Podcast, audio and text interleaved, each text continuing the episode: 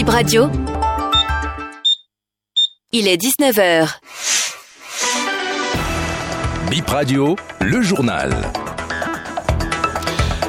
Nous sommes le jeudi 16 novembre 2023. Vous écoutez Béné Info Première. Merci de nous préférer. Au sommaire de cette édition, le commerce du soja est désormais libre sur l'ensemble du territoire national. Le gouvernement vient d'annoncer cette mesure dans un communiqué, on en parle dans un instant. La proposition de loi d'amnistie est à l'ordre du jour de la session plénière à l'Assemblée. Cette annonce réjouit citoyens et députés de l'opposition, vous le verrez.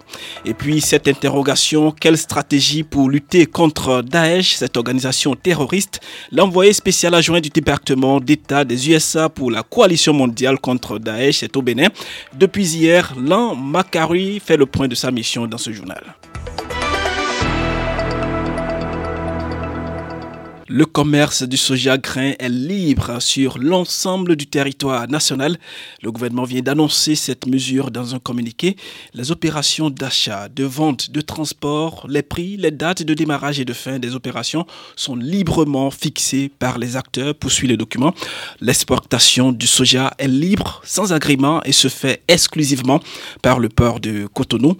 Le texte précise que la taxe douanière est désormais à 30 francs, fixée donc à 30 francs par kilogramme de soja au lieu de 140 francs CFA. Une autre information dans cette édition, l'ensemble artistique national dissous et ses actifs sains sont transférés à l'Agence de développement des arts et de la culture. Le décret portant sa dissolution est co-signé par les ministres Jean-Michel Abimbola du tourisme, de la culture et des arts et Romuald de Rwandaï de l'économie et des finances chargé de la coopération, ainsi que le président de la République, Patrice Talon.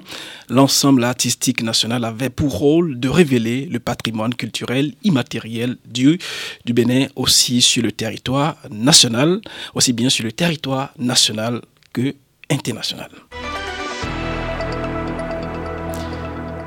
Fermeture complète du site de l'Agence nationale d'identification des personnes ANIP à partir du jeudi 23 novembre? Selon un communiqué signé par son directeur, Pascal Yamolinda, les populations peuvent se rendre dans les arrondissements de Cotonou, Abomey-Calavi, Porte-Nouveau et également dans les 77 communes et 12 départements pour se servir.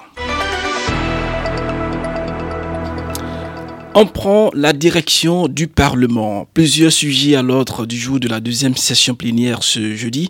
Il s'agit notamment de l'examen de la question orale sans débat relative à l'organisation de la transhumance au Bénin et l'examen de la question d'actualité relative au licenciement de plus de 200 agents à la société sucrière de Savet.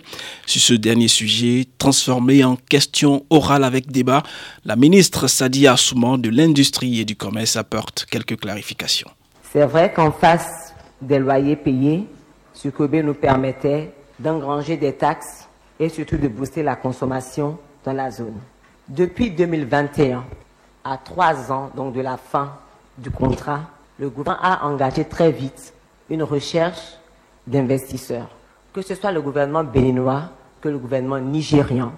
Depuis 2021, dès que la COVID s'est annoncée les Chinois se sont un peu retirés puisqu'ils n'arrivaient plus à produire. Nous avons d'ailleurs eu le décès du directeur général de la SUCOB euh, lors du Covid en 2021.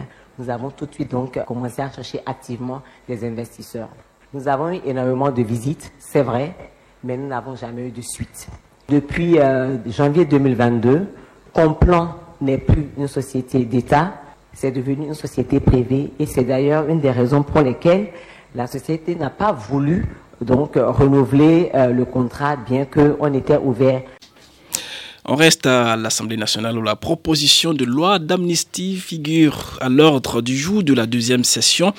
C'est le porte-parole du président de l'Assemblée nationale qui l'a annoncé hier, une nouvelle bien accueillie par des citoyens. C'est une bonne décision. Nous sommes tous des béninois. Ce qui s'est passé en 2021 là, Bon, si les démocrates ont décidé de déposer une loi d'amnistie et aujourd'hui le président de l'Assemblée nationale a accepté, ça veut dire que c'est un truc louable, c'est un acte louable. C'est pour la paix du pays. Si ça peut être voté effectivement, le Bénin aura sa paix. Naturellement. Selon moi, c'est une bonne chose que le président de l'Assemblée ait pris cette décision-là, parce qu'en fait, nous sommes tous des Béninois. Nous allons prier que dès que cette proposition de loi euh, sera mise euh, sur le tapis à l'Assemblée, que euh, les députés puissent voter en faveur de cette loi. On en vient à cette euh, conférence de presse à l'ambassade des États-Unis ce matin. L'envoyé spécial adjoint du département d'État des USA pour la coalition mondiale contre Daesh, cette organisation terroriste, fait le point de sa mission au Bénin. Il s'agit de mener des réflexions avec euh, les 20 pays partenaires africains sur les stratégies pour lutter contre Daesh en Afrique, notamment en Afrique subsaharienne. L'envoyé spécial, est au Bénin depuis hier, mercredi 15 novembre. On l'écoute.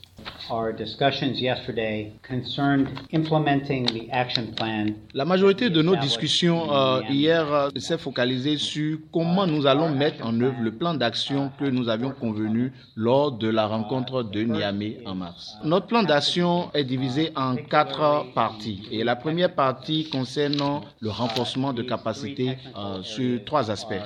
C'est de coordonner les efforts, un, en matière de sécurité des frontières, deux, pour la collecte biométrique. Et parlant de la collecte biométrique, c'est pour aider à identifier et prévenir les mouvements des terroristes. Trois, également renforcer les capacités pour l'exploitation des preuves sur le champ de bataille. Euh, ce dernier aspect d'exploitation des preuves de champ de bataille est, très important parce que lors des opérations, nous avons les forces de sécurité qui arrivent à capturer et à saisir des équipements comme les laptops, dont les ordinateurs portables, les téléphones cellulaires et des documents qui révèlent des informations qui sont exploitables permettant de savoir euh, les mouvements et les plans et intentions des groupes terroristes. Donc, nous sommes en train de travailler avec nos partenaires africains sur de, de nombreuses initiatives qui vont permettre euh, de faire circuler les informations qui sont correctes et ceci en langue locale africaine afin de contrer les faux messages et les mensonges véhiculés par les groupes terroristes.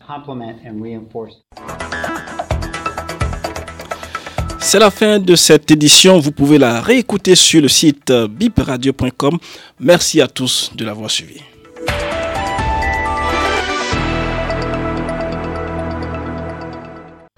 Bip Radio, actualité et exclusivité, audace et différence.